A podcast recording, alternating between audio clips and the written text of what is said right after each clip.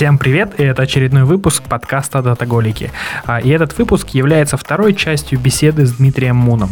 А, напоминаю, что в первой части Дима рассказал про то, как он и его команда внедряли инструменты аналитики в Генеральной прокуратуре. А во второй части мы уже будем говорить про другой проект, а, который называется Smart Data Ucomet.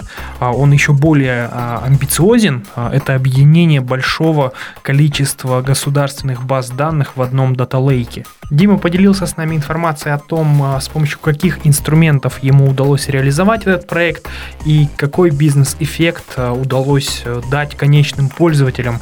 В общем, думаю, что вам будет очень интересно. Поехали. Слушай, ну насколько я понимаю, ты себе сделал хорошее имя на проекте Генпрокуратуры, а, и в итоге это вылилось в то, что ты возглавил самый крупный проект по анализу или по дата-менеджменту в государстве, это Smart Data UCMED. А, вот можешь про него подробнее рассказать, а, что это за проект, а, что вы делаете? Да, на самом деле я думал, что после прокуратуры будет тяжело найти место, где есть столько много данных. Ну, именно при государстве. Да. Я вот не знаю почему, но в банковский сектор никогда не смотрел, Поэтому я думал уже даже, если честно, уезжать там из страны, потому что ну, не видел для себя перспективы такой интересной развиваться с большими данными, либо уходить в бизнес.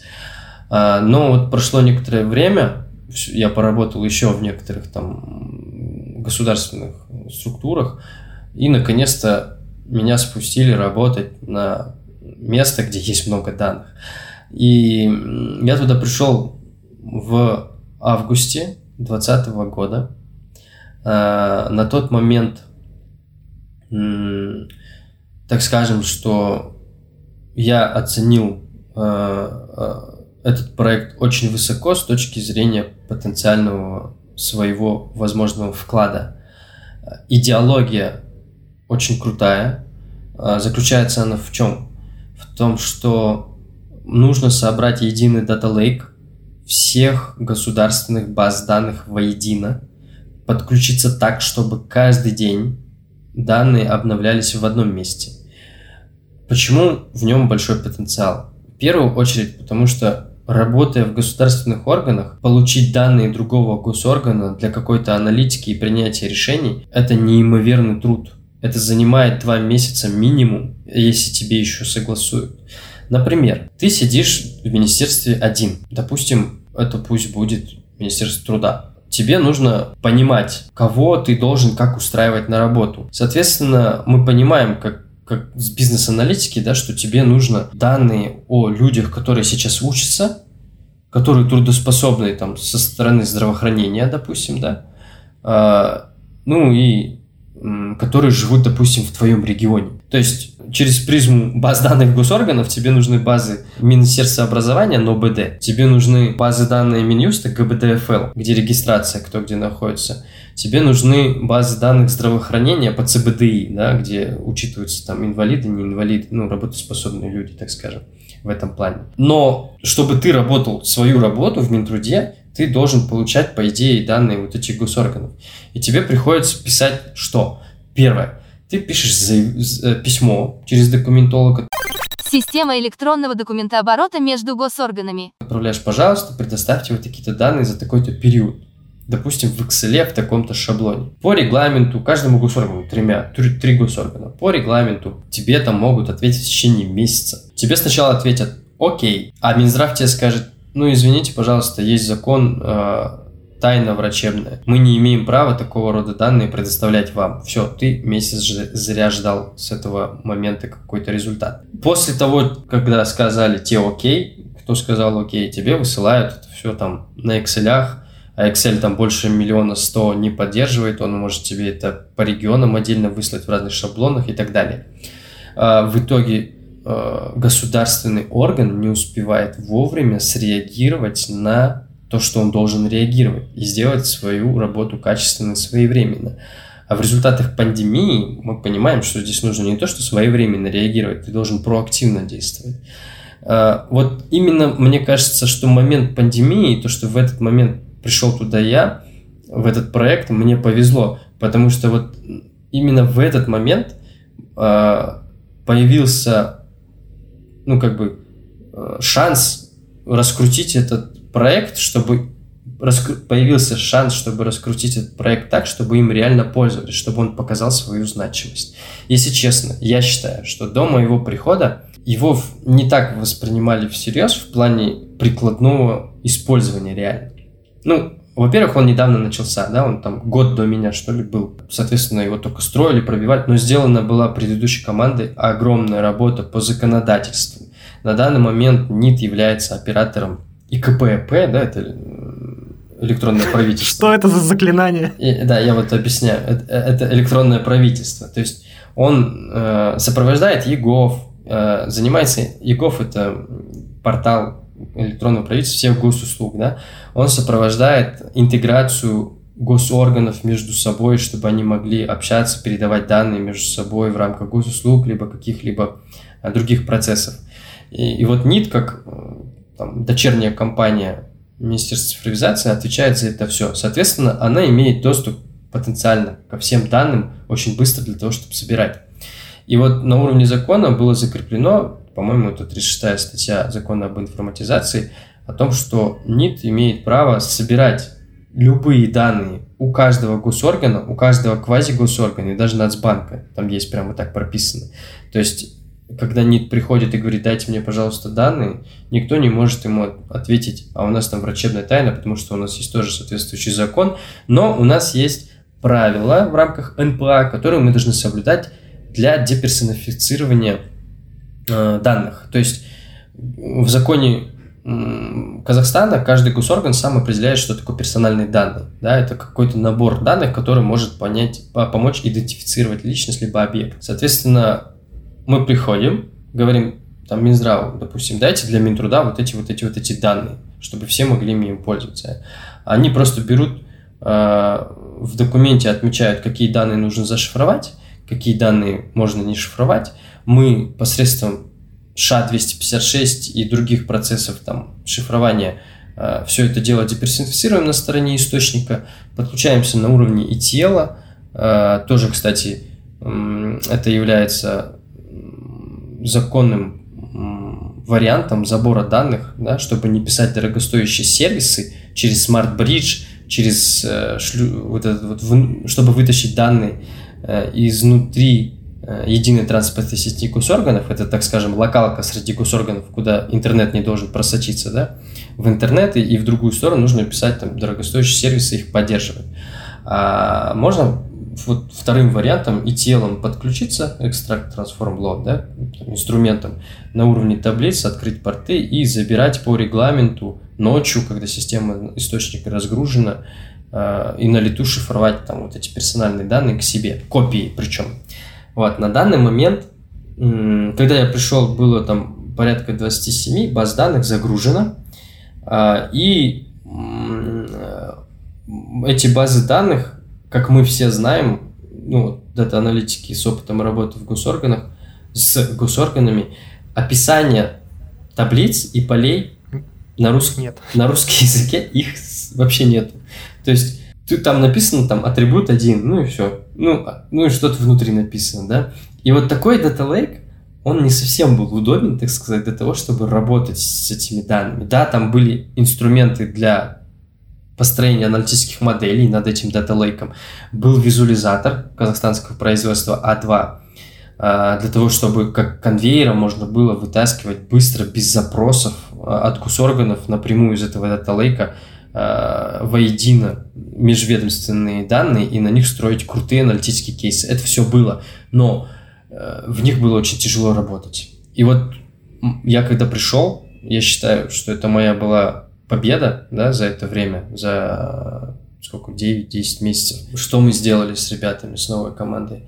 Э, во-первых, мы, имея административные ресурсы, им как бы в плане того, что э, там очень хорошо презентовывались и всем нравились там, то, что мы делаем, э, мы попросили, чтобы каждый госорган описал каждое поле в каждой таблице, каждой базе данных.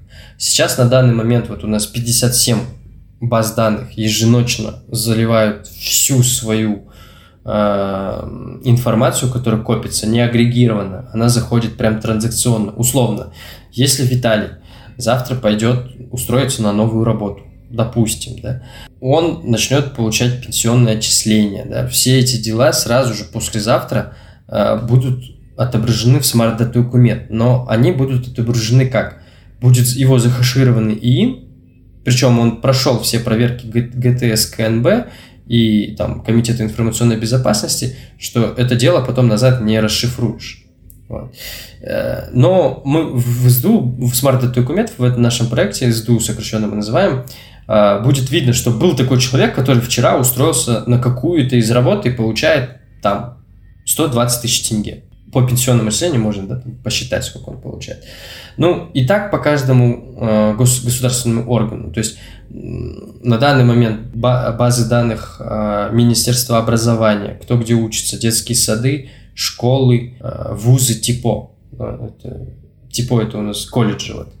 Э, Министерство труда, куда кто устроился на работу, какие пенсионные отчисления получает ну, про инвалидов информация, какой степени, какие социальные пособия людям выплачиваются, э, в, какой, в каком размере выплачиваются, когда, кому именно, да? ну, в смысле, вот, сколько таких людей можно посчитать. А, также по Минтруду, допустим, есть базы данных по происшествиям на работе, когда кто-то поранился или что-то. Вот, весь... Слушай, а сколько терабайт в общем вообще весь массив данных? А, я сейчас актуальную информацию, если честно, даже не могу сказать, ага. потому ну, что... на какую-то там дату там. Ну, на самом деле, там, по-моему, порядка 300, что ли. Не так много, на самом деле. Почему? Почему? Потому что, во-первых, она, э, она структурирована. Да? У нас лежат там таблички, и мы их еще храним все так, э, что они, они у нас ну, сжаты хорошо лежат, скомпонованы. И, соответственно, такие, так, вот такой Data Lake, он помогает э, в том случае, если на нем еще и описан, э, на каждое поле описано на русский язык, он помогает реально быстро э, делать какие-то аналитические решения. В общем, вы настроили управление мета метаданными, да, получается? То есть, по сути, выстроили работу так, чтобы а, было у каждого технического наименования всегда было какое-то бизнес-описание, то есть то, как в предметной области а, тот или иной технический термин а, звучит. Насколько я понял, да? А, это одно, да, что мы проделали буквально до конца предыдущего года, то есть за три месяца. В первую очередь, когда я пришел как управляющий директор, я дал поручение, чтобы мы наша команда отработала с каждым госорганом и, помог, и там со стороны руководства тоже помогли все это дело сделать. Это уже большая победа для того, чтобы кейсы можно было делать намного быстрее. Второе, что мы сделали, э, мы еще подключили 30 баз, да, и на данный момент 57 информационных систем, э, ну, я не знаю, вот людей, которые могут назвать, наверное, больше 20, ну, точнее, не то, что не знаю, мало людей, которые могут, наверное, назвать более там 20-30 баз данных, которые реально являются э, значимыми, интересными для того, чтобы там можно было делать какие-то кейсы. Так вот, мы нашли 57, и вот каждый из них, ну, так скажем, очень интересен для аналитики. И они вот каждый день, каждую ночь, там, некоторые каждый месяц, конечно, там заливаются на уровне ETL. Далее, второе, третье, что мы сделали, очень важно – мы добились при показе премьер-министру а, того, что у нас появился в Казахстане первый зародыш э, дата-стюардов института. Если сделать анализ международный, э, там, best practice, да, то там, в России, там, в госорганах есть целый департамент управления данными. У нас пока только в квазигосударственных органах при трансформации э, ну, были внедрены такие офисы. Вот у нас сейчас в госорганах такого нет. Нету. Там в Европе, в Америке, допустим, э, с начала 2000-х годов были введены уже такие позиции, как CDO, не э, цифровые э, вице-министры, а Chief Data Officer. То есть это на уровне вице-министра человек, который отвечает за управление данными. Кстати, вот такой момент интересный, когда дедушке своему рассказывал, про, ну, нет, нет, нет, на отчет приезжаю к нему раз в квартал, чем я занимаюсь. Он был полковником МВД э, в своем прошлом, и он мне сказал, ну вот вы сейчас смотрите на какие-то там опыт международных там Америки, там Европы. А у нас, говорит, в Советском Союзе, когда пятилетки были, вот эти вот э, планы, э, был всегда зампред по статистике. И он, он вот это вот делал, то, что ты сейчас якобы придумал, говорит. Ну да, плановая экономика. Да, было смешно. То, что, ну, мы добились то, что э, каждый Аким и каждый министр наделил ответственностью и полномочиями. Это обязательно грамотно интерпретировать нужно было, чтобы это сработал, этот инструмент любого человека, которого они захотят, а, чтобы он был единой точкой входа, которым мы можем позвонить и сказать, слушай, дорогой Дата Стюарт, вот есть такая-то задача там от администрации президента, либо от какого-то там еще руководства, либо там от министерства. Пожалуйста, скажи, у вас есть вот такие данные?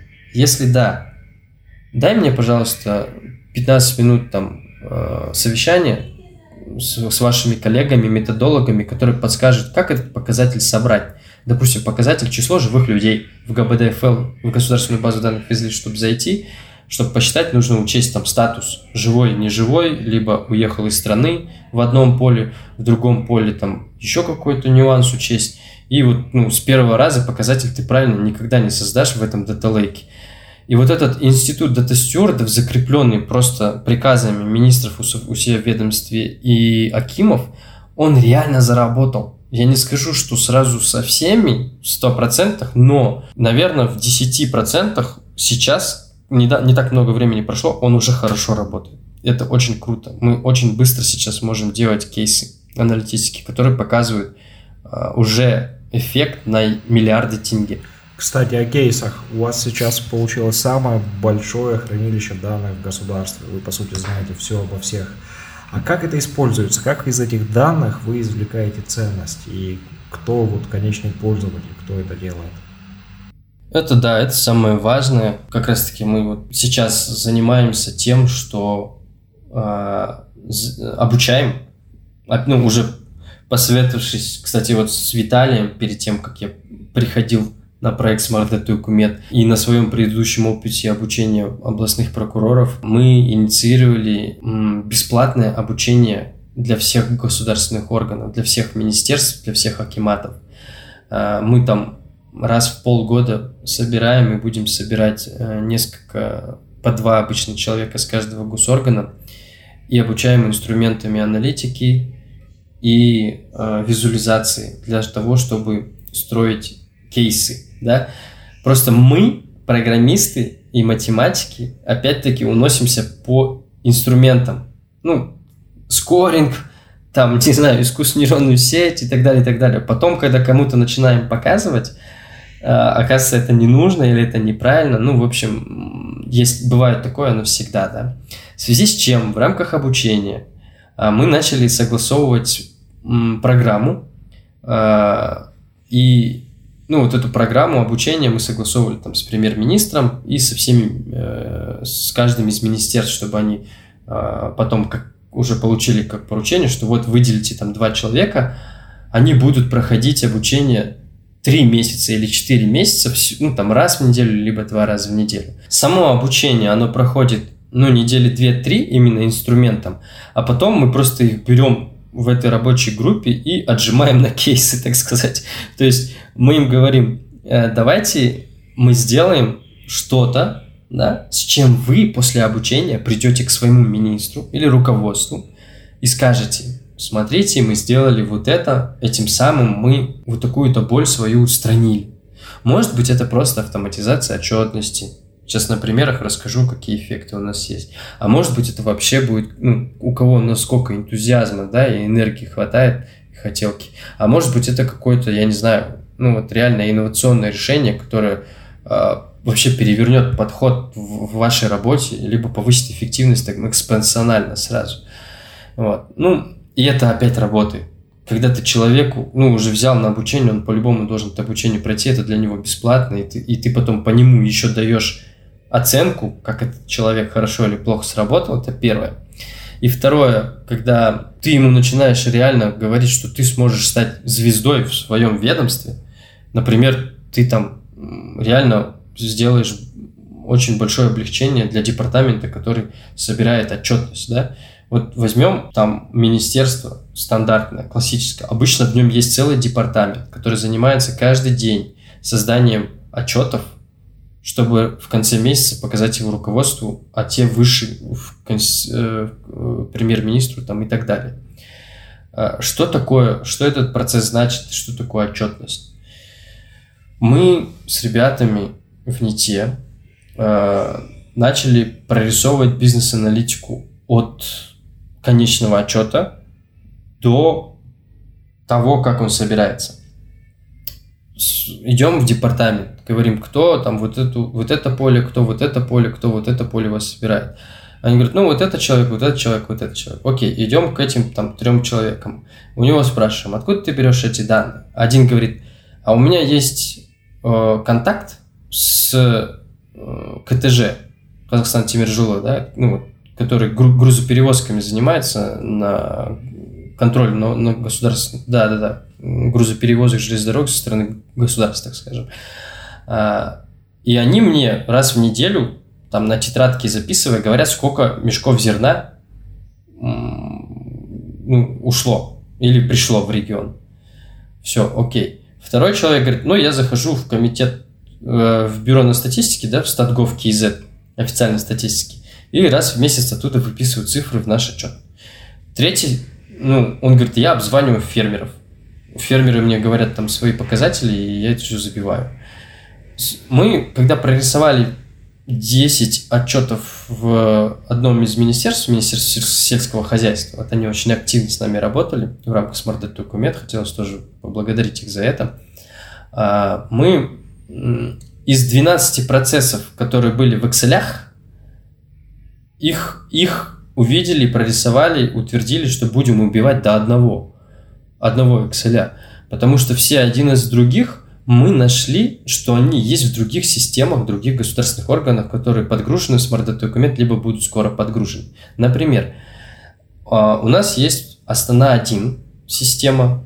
Система Астана-1 – это та система, которой пользуются таможенники. Там фиксируется, сколько чего, какой продукции, в каком размере ушло, либо пришло через границу. И человеку теперь не нужно звонить в КТЖ, раз в неделю. Мы ему напрямую каждый день это все выгружаем сразу на дашборд. Ну, в комитет по статистике ему тоже не нужно заходить на сайт, потому что все, что формируется в комитете по статистике, даже немного детализирование появляется у нас немного первее, чем на сайте. А, вопрос такой уточняющий. Смотри, я правильно понимаю, что я сотрудник госоргана, который делает вот этот а, отчет. А, теперь, а, ну, если раньше я все ручками собирал, там эти 11 Excel и так далее, теперь я просто захожу, а, ну, на какой-то сайт, да, а, то есть какой-то есть морда этого всего, а, где вы мне, а, по сути, подтянули все данные из других баз данных, и я это могу переиспользовать.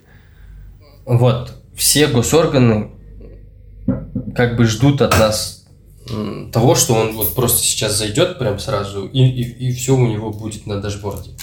А, как я говорил, мы собираем данные сырые на уровне таблиц и атрибутов. Для того, чтобы создать тот или иной показатель, который тебе нужен для принятия каких-то управленческих решений, необходимо провести большую методологическую работу с знающими людьми. Людьми, прошу прощения. И вот когда мы с ними проработаем и подпишем, что эти данные собраны корректно, и это все бьется, после этого, да, на дашборде в моменте ты можешь заходить и видеть все данные не только со своего ведомства, но и из других ведомств, которые тебе нужны для принятия эффективных решений. То есть у вас еще сейчас сформируется реестр именно бизнес-показателей. То есть э, вы собрали метаданные, э, там, что как называется, как назвать, а теперь вы формируете реестр бизнес-показателей, где будет прям а, конкретно расписана а, методика расчета, из каких баз данных там тот или иной показатель рассчитывается. И я как пользователь, как госорган смогу всегда посмотреть, кто за какой показатель отвечает, да, вот какой дата стюард за какую методику отвечает, да, ну то, что если что, позвонить, спросить, вот, и смогу это использовать. То есть конечный результат, он такой, да, к которому стремиться? Абсолютно верно. В части, абсолютно верно. В части отчетности мы картину такую и выстроили. Здесь нужно, кстати, отметить, что м, сотрудники Smart Document, по идее, в, вот в НИТе, да, а, изначально этим не должны были заниматься. В рамках а, наших ответственностей собирать данные в один Data Lake и предоставлять инструменты, чтобы постоянно были доступны для работы с, вот, с этими данными. Конструктор аналитики, конструктор визуализации. По идее, каждый госорган должен был строить это все сам. Но у них, соответственно, компетенции такой глубокой э, у госслужащих работы с данными нет. Вот, поэтому они могут заказывать там у бизнеса услуг, услуги по разработке и, и снимать а, часть костов. То есть затраты на приобретение дорогостоящего там, программного обеспечения, либо затраты на а, содержание высококвалифицированных сотрудников, которые умеют только на этом программном обеспечении работать. Потому что у нас open source стек технологий сейчас выстроен от и до. Ты можешь в YouTube посмотреть, как этим пользоваться и начать пользоваться. Доступ у всех госорганов бесплатный. О, прикольно. А можешь уточнить вот э, open source, вот э, что конкретно вот там для ETL используется, то есть какой стек? Да, ну на данный момент у нас стоит Pentaha ETL. Мы сейчас в сторону э, Apache Airflow тоже смотрим. Хотим, чтобы у нас был э, выбор для работника, когда он заходит, там строит э, витрина либо на этом, либо на другом инструменте. А далее на уровне баз данных у нас стоит ClickHouse, БД, mm-hmm. с, э, она позволяет очень быстро да, э, на дашборд выводить аналитику. На уровне конструктора, не конструкторов, а на уровне анализа данных, инструменты анализа данных у нас стоит э, Python и KNIME.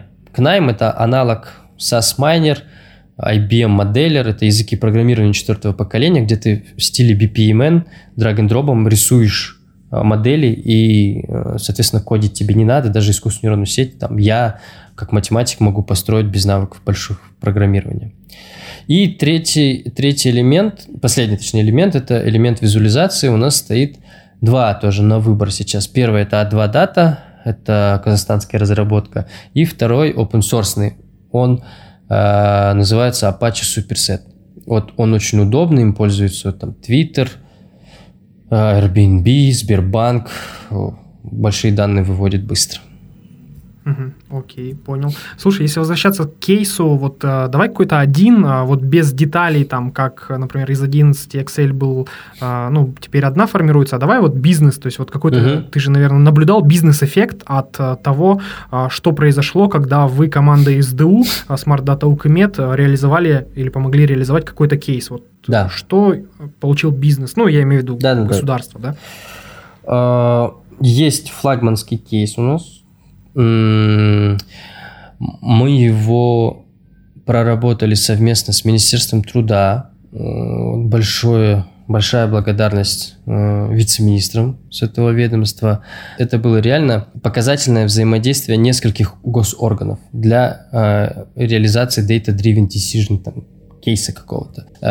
Министерство труда во главе постан сделала постановку там задач, сказала, нам нужно понять, сколько мы выплачиваем социальных пособий умершим людям. Смотрите, вот из-за того, что данные, базы данных принадлежат разным ведомствам, а, а иногда об одном и том же факте, из этого происходят некоторые нюансы, которые, из-за которых государство, государственные процессы не всегда эффективны, так скажем. Например, конкретный, вот мы задались вопросом, Сначала человек, э, смерть человека фиксируется врачом, либо сотрудником МВД. То есть либо в Минздраве, э, либо в МВД фиксируется первая смерть человека. Точнее, первый раз фиксируется смерть человека. Но юридическая смерть фиксируется в Министерстве юстиции. Соответственно, это базы данных ЗАГСа, там ГБД, государственная база данных ФИЗЛИЗ. Да? А, то есть, когда человек умер, кто-то за него должен прийти в морг, получить справку, эту справку зарегистрировать, и после этого наступает юридическая смерть. А, все транзакции, перепроверка, да, то есть эталонная база данных физлиц находится в Минюсте. Соответственно, к этой базе всегда ходят э, все процессы проверять, там, госуслуга, либо пенсия, либо любая другая соцпособие, какое-то, ну, как услуга, э, перепроверяется, живой или он мертвый именно в базе данных Минюста. Соответственно, мы задались вопросом, какой лак бывает во времени задержка, да, между смертью в Минздраве и смертью в Минюсте, какие бывают там аномалии, и сколько Министерство труда э, выплачивает социальных пособий по факту умершим людям. Вот. Мы проработали порядка трех месяцев в рабочей группе совместно с Минздравом, с Министерством труда и Министерством юстиции.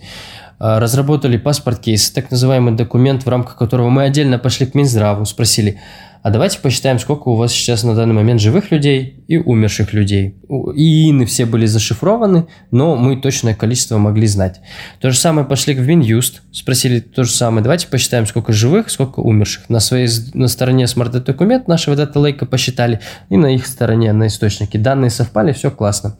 Все, потом сопоставили эти данные, посмотрели захашированные ИИНы, которые были умершие уже э, в Минздраве, но еще живые в Минюсте, и если так, такой срок был более двух месяцев, да, вот этот лак, то есть если более двух месяцев он еще живой э, в Минюсте, но уже умерший э, в Минздраве, и при этом ему начисляют социальные пособия, мы совместно выявили, что каждые пять лет 1,3 миллиарда тенге 3 миллиона долларов выплачиваются умершим.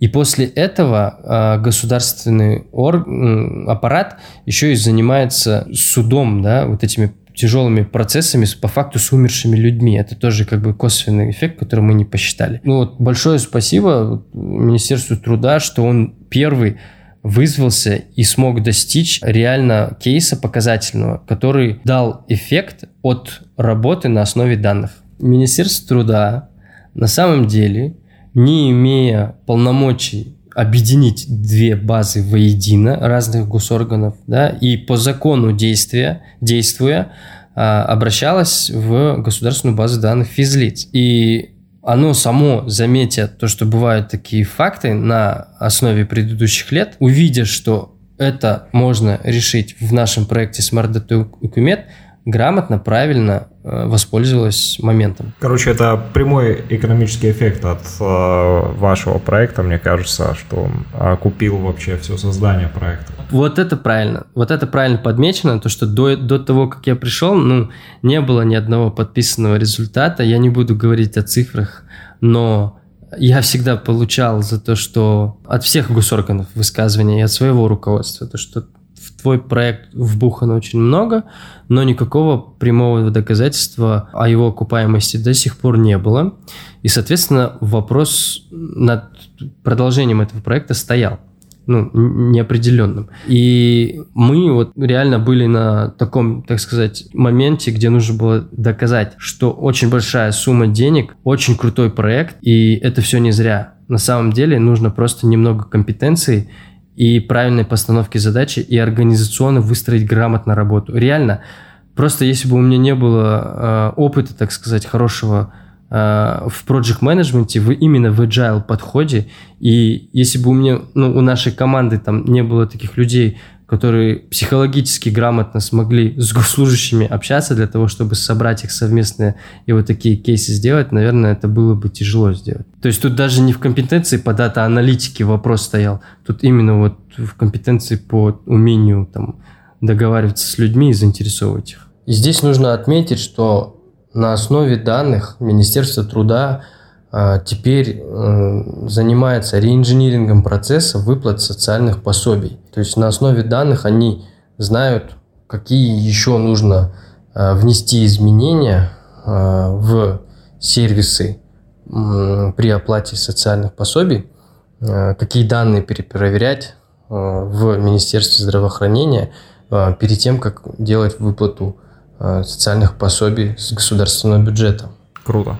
В общем, ребят, предлагаю закругляться. Вот, Дим, спасибо большое тебе за такой полный рассказ, да, кажется, очень подробно пробежались по всем кейсам, как вообще данные можно в государстве использовать. Я думаю, а, можно еще как-то отдельный какой-то выпуск а, записать, там, про Smart Data Ukimet, про его внутренности поподробнее, да, а там сколько инженеров в команде понять, как это организационно устроено. Я думаю, это тоже будет очень интересно нашим слушателям. А так, я думаю, на сегодня все. Слушатели, уважаемые, любимые, пожалуйста, оставляйте отзывы в Apple Podcast, ставьте там звездочки, э, чтобы наконец-то мы там куда-то попали в какие-то топы, в какие-то рекомендации.